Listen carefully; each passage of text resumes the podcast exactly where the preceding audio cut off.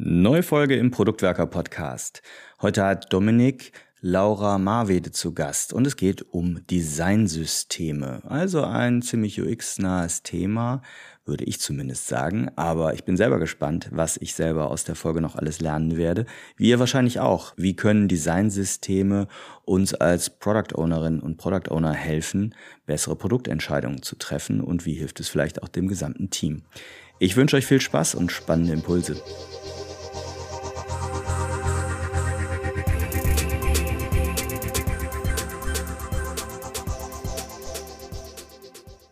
In unserer Arbeit als Product Owner müssen wir immer wieder wichtige Entscheidungen treffen, unter anderem auch, welches Design an bestimmten Stellen verwendet werden soll und welches auch nicht.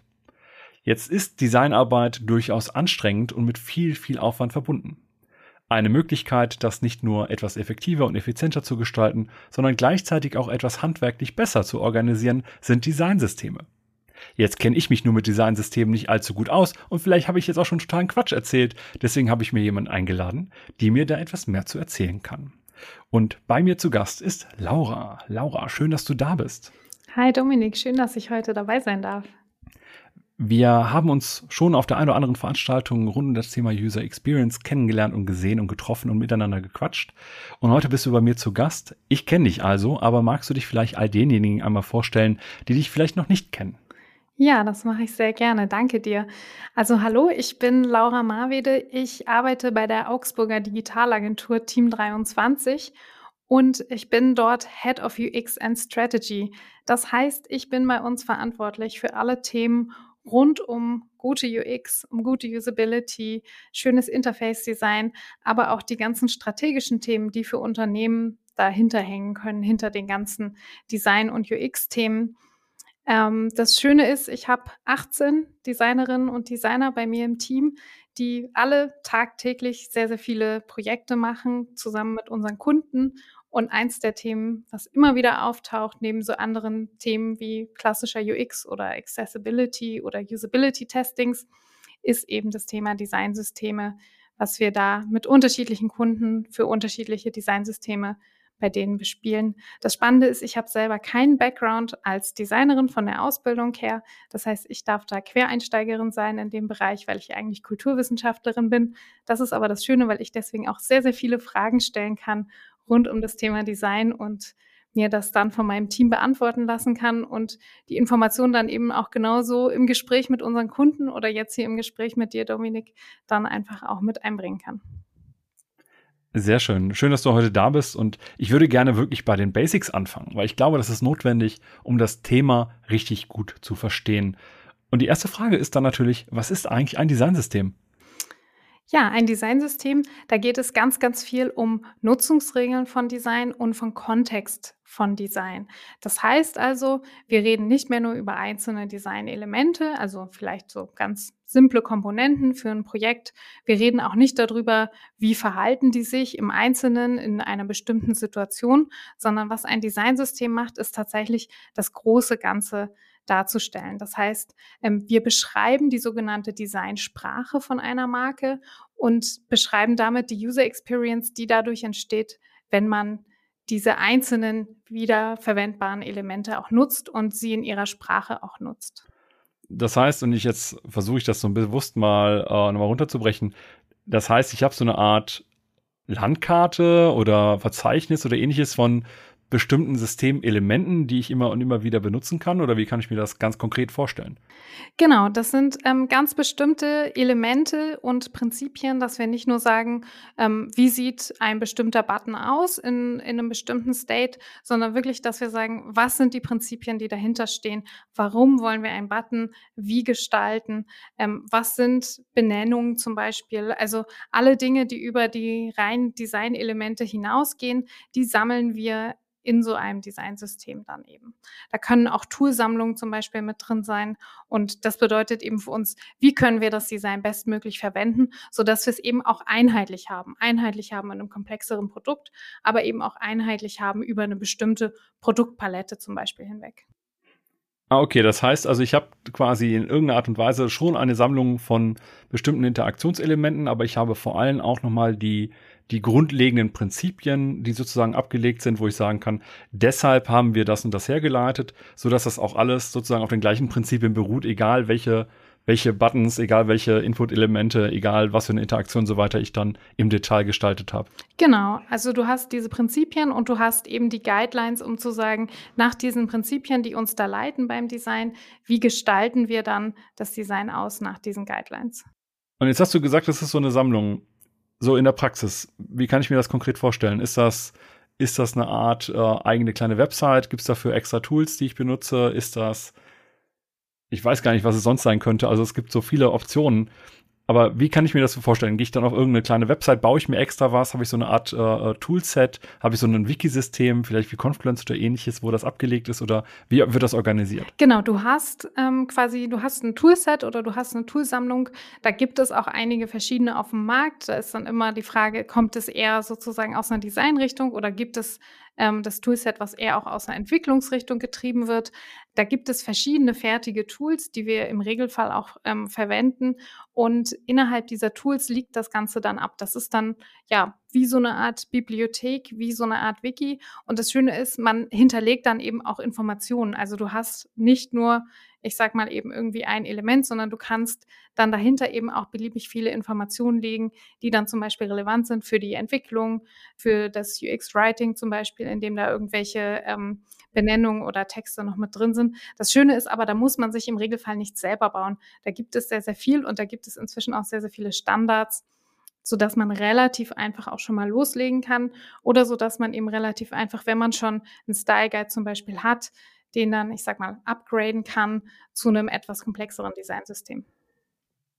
Jetzt habe ich so das Gefühl, wenn wir so ein Designsystem bauen, ich finde, der, der, der, einer der Vorteile, den ich mir jetzt gut vorstellen kann, ist, dass ich nicht jedes Mal neue Entscheidungen treffen muss, weil die ja irgendwo abgelegt sind und wir daraus quasi Entscheidungen vorweggenommen haben können und ich jetzt schneller irgendwelche Entscheidungen treffen kann. Was würdest du denn allgemein sagen, jetzt außer das, was ich gerade gesagt habe, was sind so allgemein so Vorteile von Designsystemen, die du in der Praxis siehst, die du mit deinen Teams normalerweise auch hast und die immer wieder auftauchen? Ich wiederhole trotzdem gerne das, was du gesagt hast, weil es einer der allerwichtigsten Punkte ist.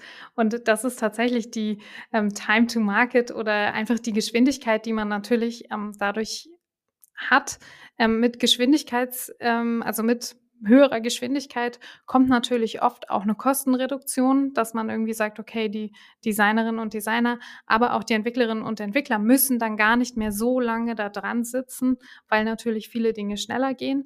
Das bedeutet auch zum Beispiel die Qualitätssicherung. Also wir kennen das, glaube ich, alle sehr, sehr aufwendige und lange QS-Phasen, die einfach dadurch drastisch verkürzt werden können, sowohl in, im Design als auch in der Entwicklung. Und wenn wir natürlich auf die Kundenseite gucken, dann haben wir eben einfach ein sehr, sehr konsistentes Erscheinungsbild, wie ich vorhin schon meinte, über die gesamte Produktpalette hinweg. Oder aber vielleicht auch innerhalb eines Produktes oder innerhalb eines komplexeren Produktes haben wir einfach ein ähm, konsistentes Erscheinungsbild. Und das macht natürlich auch etwas mit den Kundinnen und Kunden, dass sie da eben ganz anders hochwertige Erlebnisse haben, weil sie eben merken, okay, das, was ich hier tue, die Fehlermeldung, die ich hier bekomme, ähm, ist ähnlich wie die Fehlermeldung, die ich woanders bekomme und sieht genauso aus, funktioniert genauso. Und das ist eben ein Vorteil für die Nutzerinnen und Nutzer dann des Systems. Ja, ich glaube auch, dass das sehr stark auf so ein Thema wahrgenommener Handwerklichkeit und so weiter einzahlt. Also es gibt einfach auch viele Produkte und ich kann mich da nicht freisprechen, dass meine nicht auch schon mal so gewesen sind. Also ich erinnere mich an einige äh, Situationen in meiner Vergangenheit, wo genau das mich der äh, Fall war. Und ich rede jetzt nicht nur davon, dass irgendwelche Fluchtlinien nicht eingehalten werden oder verschoben sind und so weiter, sondern dann ist halt irgendwie ein Interaction-Element an einer Stelle anders als an anderen, aber ähnlich genug, aber nur, weil es halt irgendwie mit einem Jahr Unterschied entwickelt worden ist und dann von einer anderen Person und so weiter. Also schon, dass man auch das Gefühl hat, es ist so ein bisschen zusammengeschustert und nicht professionell aus einem Guss. Genau, und ich, also ich kann es nur für mich als Nutzerin sagen, man merkt das natürlich, wenn man Software oder andere digitale Produkte benutzt. Man merkt, wenn man sagt, okay, das ist jetzt aus einem Guss und das ist irgendwie konsistent und ich fühle mich da gut aufgehoben. Oder man merkt vielleicht auch, dass man, wie du meintest, denkt, ja, okay, eigentlich ist es jetzt ein bisschen zusammengeschustert. Und es ist natürlich gerade bei diesem Punkt Hochwertigkeit, das heißt ja vielleicht noch nicht mal, dass ich es nicht benutzen könnte oder so. Aber einfach diese wahrgenommene Hochwertigkeit von einem Produkt, die steigt dann natürlich schon mal sehr. Ja, das, das glaube ich.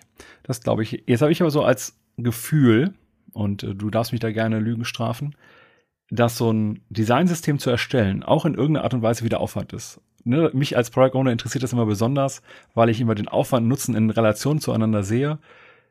Wie aufwendig ist das denn, so ein Designsystem zu bauen, beziehungsweise ab wie viel Größe oder was auch immer lohnt es sich denn, so etwas zu entwickeln? Also bei der Frage, wie aufwendig das ist, würde ich einfach mal die Juristenantwort geben und sagen, es kommt drauf an. Ähm, es ist natürlich so, dass es vor allem darauf ankommt, erstmal, was schon vorhanden ist. Also normalerweise ist es nicht sinnvoll zu sagen, ich stehe jetzt ganz am Anfang, vielleicht auch als, als Startup oder als junge Firma und habe vielleicht noch gar kein Produkt auf dem Markt und ich denke jetzt mal direkt von einem Designsystem ausgehend. Das wird sicherlich in einem ersten Schritt, gerade wenn man sagt, es gibt nur ein oder zwei Designerinnen und Designer im Team, dann ist das im Zweifel Overkill und schon mal ein Schritt zu viel. Dann könnte ein einfacher Style Guide oder eine Pattern Library schon reichen. Also Style Guide oder Pattern Library, wo dann einfach festgelegt ist, wie sehen vielleicht Komponenten aus, wie sehen Dummy-Komponenten aus und wie sind vielleicht erste Verhaltensregeln. Das heißt, ein Designsystem, eben weil es Aufwand ist, da hast du völlig recht, lohnt sich natürlich erst nur ab einer gewissen Größe und Komplexität. Einerseits natürlich von unserem Produkt und unserer Software, aber andererseits natürlich auch von der Teamgröße her. Wenn ich also sage, ich habe eine Designerin oder einen Designer bei mir und die sind langfristig bei mir in dem Projekt, dann ist die Frage, dann werde ich am Anfang wahrscheinlich nicht unbedingt ein Designsystem brauchen. Dann ist das eher was, was ich, ich sag's mal, nebenbei aufbauen kann und was sozusagen mitwächst, das muss ich eben dann sehr gut dokumentieren. Das ist natürlich auch Arbeit. Das ist, wenn ich sage nebenbei, dann ist das natürlich auch ein gewisser Aufwand. Aber es ist natürlich nicht so viel Aufwand, wie wenn ich mich an irgendeinem Punkt hinsetze und sage, jetzt mache ich alles nochmal komplett neu. Das heißt, Aufwand ja, lohnend immer dann, wenn es schon ein bisschen größer wird. Was aber ein Trugschluss sein kann, ist, wenn man sagt, es gibt sehr, sehr viele Designerinnen und Designer bei mir im Team, in der Firma und die brauche ich jetzt. Und die müssen jetzt alle mitarbeiten am Designsystem.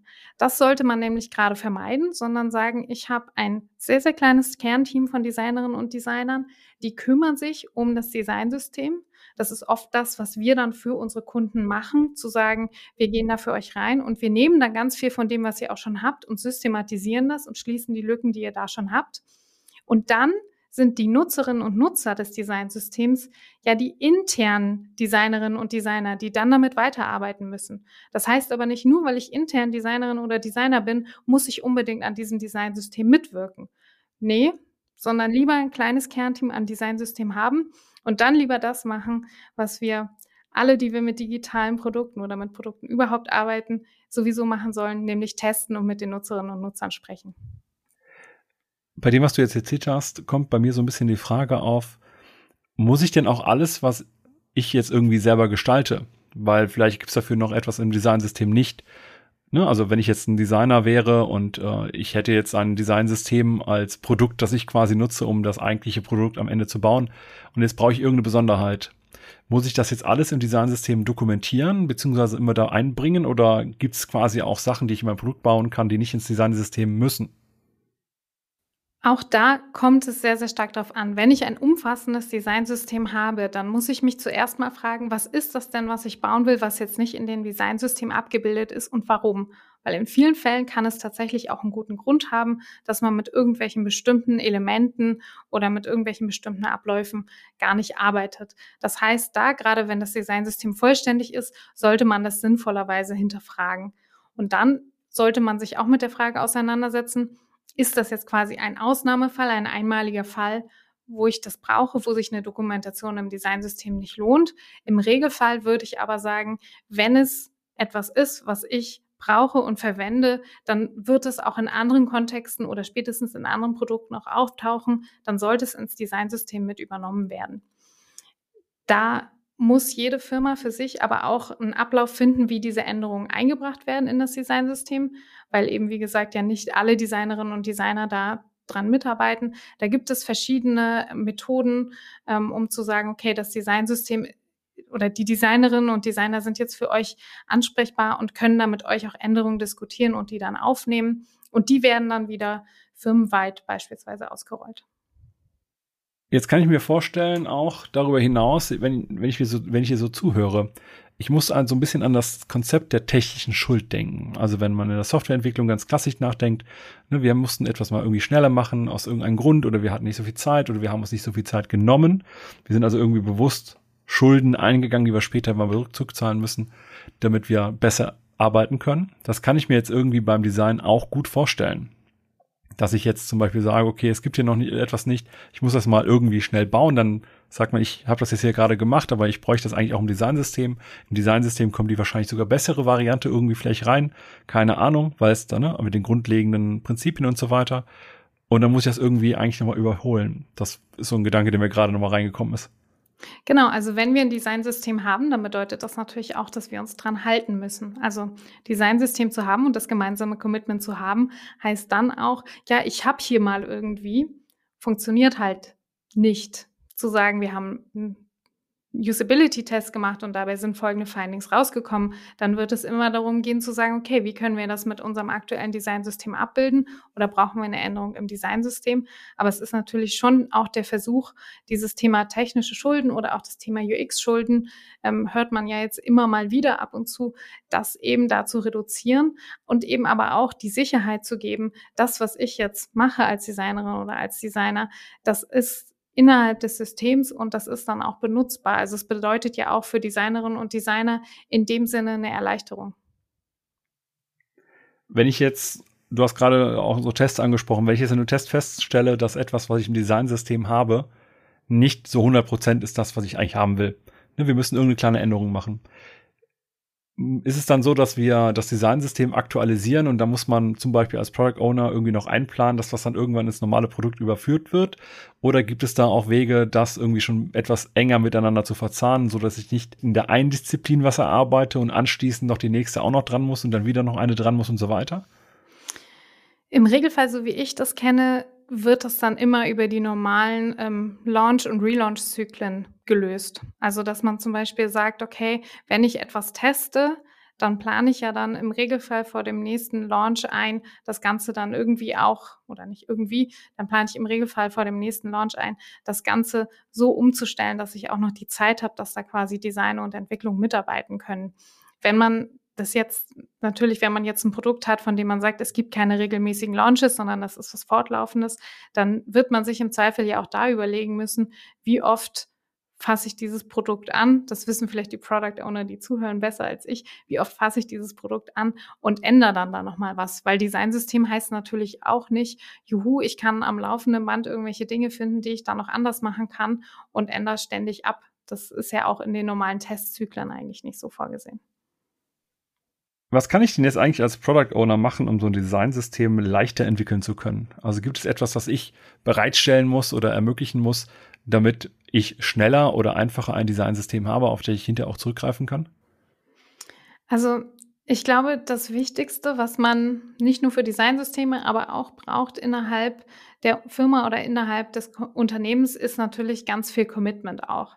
Also Commitment von allen Seiten zu sagen, wir nehmen uns jetzt, wir haben gehört, ein Designsystem auch einzuführen und auch fortlaufend quasi zu erhalten. Das ist natürlich ein gewisser Zeitaufwand, der sich am Ende meiner Meinung nach auf jeden Fall auszahlen wird. Aber dieses Commitment zu haben und sich abzuholen, zu sagen, okay, wir bauen die, ein Designsystem, okay, wir wissen, das ist jetzt ein gewisser Aufwand, aber dann eben auch zu sagen, wir haben alle Stakeholder an Bord, die die Vorteile kennen das ist natürlich ein großer Vorteil, wie bei allem zu sagen, ich habe das Ganze kommunikativ verankert bei mir im Unternehmen und ich habe kommunikativ, ich nenne es jetzt einfach mal den, den Buy-in oder das Commitment, dass wir dieses Designsystem nicht nur einmal aufbauen, sondern auch fortentwickeln. Das ist natürlich für Product Owner wichtig auch zu haben, weil sobald wir das haben und dann auch laufend immer wieder weiterentwickeln können, haben wir da eben auch den Vorteil. Ein Instrument, was ich dabei bei vielen Kunden von uns sehe, sind sogenannte Design Approval Boards, wo man wirklich alle Stakeholder mit reinholen kann, die dann immer wieder auch über die Änderung Bescheid wissen und die dann wieder ins Unternehmen reintragen können. Das klingt nach einer spannenden Sache. Ich würde aber jetzt gerne auch so ein bisschen wegen der Zeit mal drüber nachdenken wollen mit dir, was eigentlich so Nachteile von Designsystemen sind. Ich meine, so ein oder zwei Punkte sind so ein bisschen unterschwellig gerade irgendwie vielleicht unten drüber gekommen. Ich möchte sie aber einmal explizit machen. Was sind so aus deiner Erfahrung heraus bei Produkten, bei der Produktentwicklung vielleicht auch Nachteile, die ein Designsystem mitbringen kann? Ein Nachteil, was ein Designsystem mitbringen kann, ist der Aufwand, wenn er eigentlich nicht notwendig ist. Also das heißt, viel initialer Aufwand, wenn eigentlich es eine Pattern Library oder ein Style Guide tun würde. Das ist für mich der größte Fehler, den Unternehmen machen können, zu sagen, wir brauchen ein Designsystem, aber nicht darüber nachzudenken, ob sie nicht eigentlich erstmal etwas Kleineres oder Konkreteres brauchen. Der zweite Fehler, den ich sehe, ist tatsächlich zu viele Designerinnen und Designer an dieses Designsystem zu lassen und da innerhalb des Designsystems auch keine Konsistenz zu schaffen durch zu viele Köche, die da im Brei mit ähm, mitkochen. Und der dritte Nachteil, den ich empfinde, ist auch zu sagen, wir nehmen ein Designsystem und wir vertesten das nicht. Weil das Spannende ist beim Designsystem, die Nutzerinnen und Nutzer, das sind ja nicht die Endnutzer meiner Software oder meines Produktes, sondern das sind im Zweifel die anderen Designerinnen und Designer im Unternehmen. Und auch mit denen muss man vertesten, funktioniert das Ganze. Und wenn man das nicht macht, dann hat man auf lange Sicht da eben auch Probleme. Ein weiteres Problem, das ich äh, schon gesehen habe, ist gerade dann, wenn man ein komplexeres System aufbaut, dass man diejenigen nicht mitnimmt, die das Ganze hinter auch ganz praktisch umsetzen, also Frontend-Developer beispielsweise, weil die ganz oft auch nochmal Expertise haben in ihren technischen Frameworks, aber auch selber andere Erfahrungen natürlich noch haben und die in die Diskussion mit reinbringen können. Also zum Beispiel, was ist leichter zu bauen, was ist für die ne, im Sinne von Kosten-Nutzen-Faktoren auch irgendwie relevant und Designsysteme, wenn die gebaut werden, für die Designer, aber eben nicht für die Developer. Das ist ein Problem, das ich häufiger gesehen habe, weil ich glaube, das muss schon für alle, die dann weiter an der Produktgestaltung beteiligt sind, gebaut werden, damit wir da etwas haben, das die maximale Durchschlagkraft hat. Ja, ja, auf jeden Fall. Also die Nutzerinnen und Nutzer sind natürlich einerseits Designerinnen und Designer, aber dann eben auch die Entwicklerinnen und Entwickler gerade im Frontend, ähm, die dann da eben auch nochmal sehr eng ja in der Zusammenarbeit verzahnt sind. Du hattest anfangs auch gesagt, dass in einem Designsystem auch die Prinzipien hinterlegt werden, äh, anhand derer wir sozusagen entscheiden, welche Interaction Patterns und so weiter wir hinterher auch verwenden sollen. Was sind so die Artefakte oder Entscheidungen oder ähnliches, die wir als Product Owner mitbringen müssen, damit wir bei der Entwicklung eines Designsystems effektiv sein können? Das sind zum Beispiel so Dinge ähm, wie zu sagen, wie möchte ich denn jetzt ähm, die Nutzerinnen und Nutzer da durchführen, was zum Beispiel Sprache angeht. Also ich finde gerade Sprache ähm, und UX-Writing ein sehr, sehr spannendes Feld zu sagen, okay, möchte ich meine Nutzerinnen und Nutzer lieber aktiv oder passiv ansprechen. Das wird sich sicherlich vom Kontext her ändern, aber solche Dinge ähm, festzuhalten, das ist zum Beispiel ähm, ein Vorteil oder dass man auch gesagt, wie sollen bei uns Fehlermeldungen aussehen? Also diese ganzen Dinge, sich damit auseinandersetzt, sich eben da auch mit den Nutzerinnen und Nutzern der Software auseinandersetzt. Und das sind ganz oft, glaube ich, Dinge, die Product Owner ganz oft schon wissen oder ganz oft intuitiv auch schon richtig machen, aber die man dann oder intuitiv auch schon richtig in die, in die Teams und ähm, in Richtung Entwicklung und Design geben, die man aber da einfach nochmal besser dokumentiert hat in einem Designsystem. Und ich glaube eben, wie gesagt, da ist gar nicht so viel, was dann komplett neu ist, sondern das ist dann eher nochmal die bewusste Auseinandersetzung mit Dingen, von denen man wahrscheinlich schon ganz, ganz viele richtig macht. Ja, das glaube ich, das ich auch. Und ich kann mir auch gut vorstellen, dass wenn man zum Beispiel eine UX-Vision für sich erarbeitet im Team, also welche, welche Faktoren der User Experience zum Beispiel wichtig sind, ne, sollen die Leute jetzt eher über, über Vertrauenswürdigkeit sprechen oder Spaß oder andere Aspekte, dass das auch schon wieder etwas sein könnte, das auch bei der Entwicklung eines Designsystems ziemlich helfen kann. Ja, auf jeden Fall. Also das bewusste Auseinandersetzen eben mit der, wie du sagst, UX-Vision und das bewusste Auseinandersetzen damit, was wissen wir über unsere Nutzerinnen und Nutzer, was sind unsere Ziele, wie wollen wir das Ganze angehen. Das machen ja die Teams hoffentlich im Regelfall sowieso. Und da haben sie es aber auch nochmal dokumentiert. Und das ist natürlich auch in so Zeiten, wenn wir sagen, es gibt dann doch mal Fluktuation oder es geht doch auch mal vielleicht ein Product Owner irgendwo raus oder es kommt ein neuer Product Owner irgendwo rein. Wenn diese Sachen einfach schon auch im Designsystem aufgeschrieben und dokumentiert sind, dann hat das natürlich einen sehr, sehr großen Mehrwert und verhindert da eben auch ähm, ja, zeitliche Verluste dadurch, dass man kommt und sich wieder irgendwo neu einarbeiten muss. Jetzt so gegen Ende würde ich gerne in die übliche Richtung gehen, nämlich welche Tipps man mitgeben kann. Ich würde aber gerne mit etwas anderem vorher starten, nämlich was sollte ich denn als Product Owner nicht machen, wenn ich ein Designsystem sinnvoll nutzen möchte? Also was sind vielleicht auch mal nicht nur die Mach es, sondern auch die Lass es, die es so gibt? Setz dich als Product Owner auf jeden Fall damit auseinander, was du wirklich brauchst. Also wir reden immer davon, ähm, die Nutzungsbedürfnisse zu erheben von unseren Nutzerinnen und Nutzern. Aber überleg dir als Product Owner, was ist es, was wir gerade wirklich brauchen? Und überleg dir dann, ob das am Ende ein Designsystem sein könnte. Und mach es nicht alleine. Such dir als erstes Mitstreiterinnen und Mitstreiter bei dir im Unternehmen, überzeug die davon, dass ein Designsystem notwendig ist. Weil wenn du denkst, ja, ich habe mir jetzt den Podcast angehört oder ich habe mir was durchgelesen und ich finde Designsysteme toll und wir machen das jetzt, das wäre sicherlich ein Fehler. Also einfach nur machen, um des Machens willen, ist wahrscheinlich meistens falsch. In Aber dem Fall besonders, ja. Auf jeden Fall.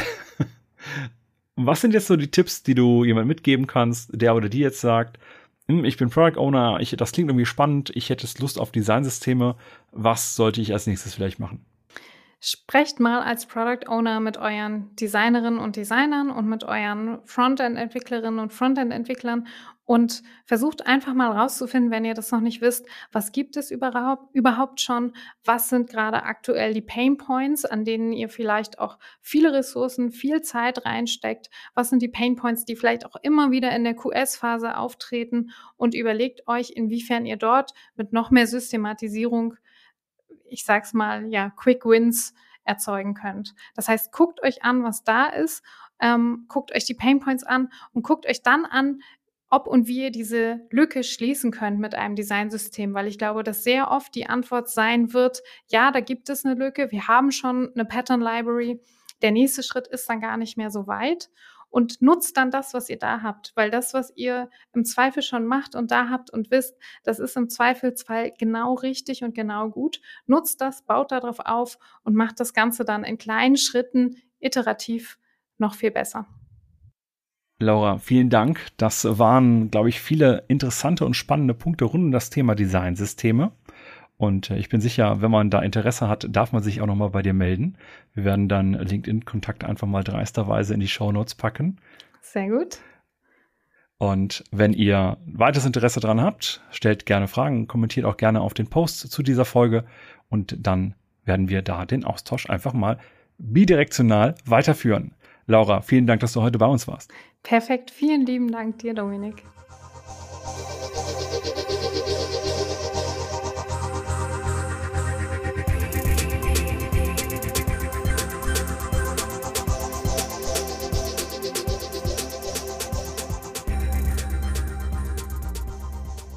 Wir hoffen, die Episode hat mal wieder ein spannendes Thema und einige Insights für dich gebracht und ein paar Impulse.